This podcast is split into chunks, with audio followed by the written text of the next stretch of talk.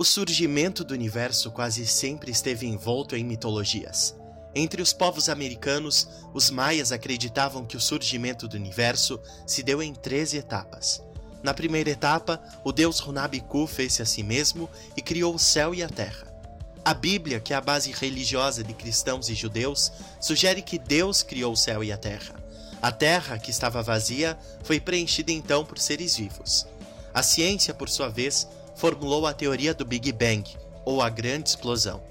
Em 1915, porém, o universo, que era considerado estático e eterno, foi abastecido com novas ideias, desta vez vindas da teoria da relatividade do físico Albert Einstein, que ditava que o universo estava em expansão. No episódio de hoje, vamos falar sobre o Big Bang. Sejam bem-vindos e bem-vindas ao episódio número 10 do nosso podcast. Para você que ainda não me conhece, prazer, sou Matheus. Sou acadêmico de Engenharia Civil na Unijuí e este é mais um episódio do podcast Prazer, sou Matheus. Lembrando que o nosso podcast está disponível nas plataformas de streaming Spotify, Apple Podcasts e muitas outras. Para conferir todos os canais nos quais o podcast está disponível, acesse anchor.fm barra Mateus-Roso. Lembro que esse mesmo link está aqui abaixo na descrição deste episódio. Não se esqueça de curtir, de seguir, de compartilhar esse e os outros nove episódios que já foram divulgados.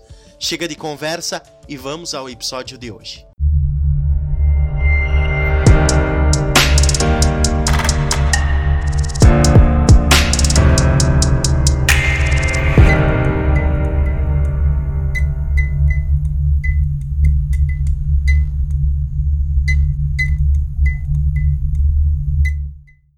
No ato 2, cena 2, Hamlet, um clássico da literatura inglesa escrito por William Shakespeare, diz, abre aspas, eu poderia viver recluso numa casca de nós e me considerar rei do espaço infinito. Fecha aspas. Hamlet, um príncipe sonhador e impulsivo, tinha o objetivo, talvez, de dizer que, embora nós, seres humanos, sejamos limitados fisicamente, nossas mentes estão livres para avançar.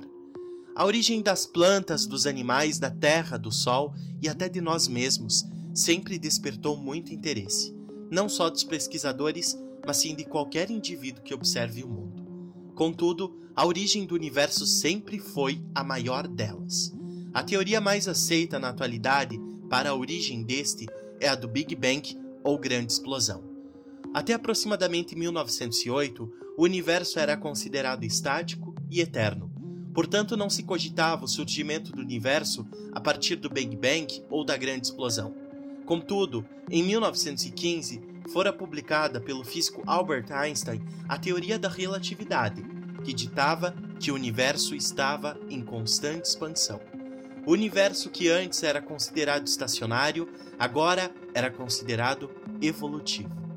Até 1923, inclusive, os cientistas acreditavam que o universo observável se restringia à Via Láctea. Lemaitre, padre católico, astrônomo, cosmólogo e físico belga, foi o primeiro a propor um modelo específico da origem do universo a partir de um átomo. Em 1929, o astrônomo estadunidense Edwin Hubble publicou um estudo que mostrava que as galáxias se afastavam entre si a uma velocidade proporcional à sua distância. Em 1930, com o desenvolvimento da radioastronomia, que é um ramo da astronomia que estuda as radiações eletromagnéticas emitidas ou refletidas pelos corpos celestes, descobriram-se objetos que estão a bilhões de anos-luz de distância da Via Láctea. As informações obtidas através de tais análises possibilitaram aos pesquisadores indagarem que se o universo está em expansão, houve um momento em que sua massa estava concentrada em um único ponto. Em 1950, Fred Hoyle sugeriu para o início do evento de expansão do universo o termo Big Bang, que significa a grande explosão. Uma forma muito didática de entender a expansão do universo é imaginar o espaço como um balão. À medida que o balão é inflado, pontos em sua superfície se afastam uns dos outros. Quanto maior a separação inicial entre eles, mais depressa eles se afastam. O mesmo ocorre com as galáxias. A descoberta de Hubble de que as galáxias estavam se afastando da Via Láctea teve implicações imensas na história do universo. Ou a Via Láctea era um tanto impopular, de modo que as outras galáxias realmente estavam fugindo dela, ou o universo estava se expandindo e todas as galáxias dentro dele estavam sendo levadas para mais longe umas das outras. A primeira opção não foi considerada, já que colocava a Via Láctea em posição privilegiada no universo, assim como teorias como geocentrismo. A discussão, porém, era sobre o ponto inicial do universo, antes da expansão. A este ponto inicial da expansão do universo, Lemaitre deu o nome de átomo primordial e propôs que o mesmo se fragmentou em vários pedaços, que foram se partindo em vários outros, como se fosse uma reação em cadeia. Esses pedaços menores seriam os nossos átomos que hoje os reconhecemos como formadores da matéria, do espaço e do tempo. A teoria do surgimento do universo mais aceita atualmente é a do Big Bang quente, que ocorreu há cerca de 13,8 bilhões de anos. Através da lei de Hubble, que possui base na relatividade geral de Einstein, sabemos que o universo possui aproximadamente 13,8 bilhões de anos. Nesta teoria, o universo se expande e se esfria ao longo do tempo, formando estruturas como os planetas. Poderíamos traçar os principais eventos do Big Bang e do movimento de expansão através de uma linha do tempo. No instante zero, haveria a explosão da partícula primitiva, considerada por Lemaitre. No instante 10 elevado na menos 32 segundos, a inflação de tal explosão. No instante 10 segundos, termina a formação da matéria no instante 3 minutos, termina a nucleossíntese, que é o processo de criação de novos núcleos atômicos a partir dos núcleos pré-existentes para chegar a gerar o restante dos elementos da tabela periódica. No instante 380 mil anos, ocorre o desacoplamento. No instante 560 milhões de anos, começam a brilhar as primeiras estrelas.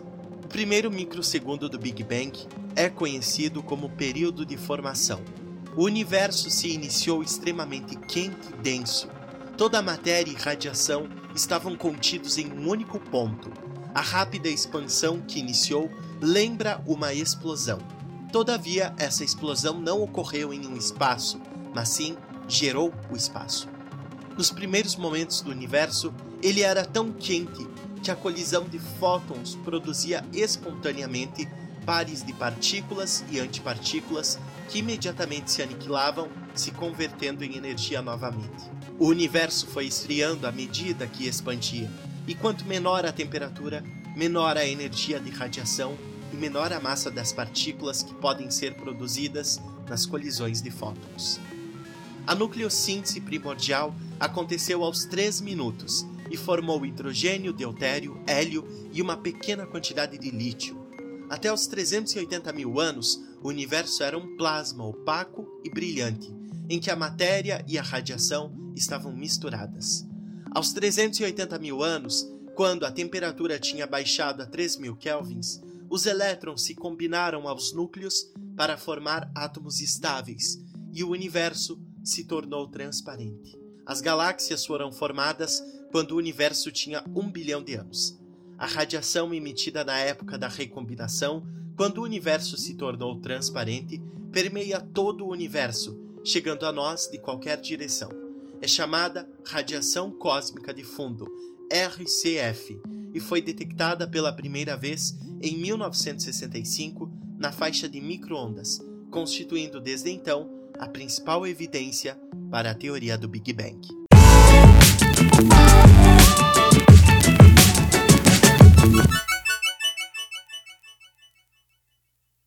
Encerro aqui mais um episódio do podcast.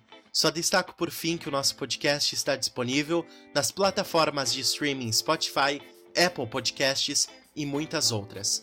Para conferir todos os canais nos quais o podcast está disponível, acesse anchor.fm barra Mateus-Roso.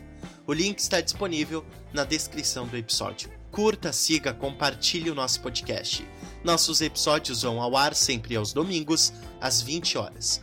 Você pode enviar sua dúvida, sua sugestão, seu elogio, sua crítica para o meu e-mail mateus.roso.sou.unijuí.br Este e-mail também está disponível aqui na descrição do episódio.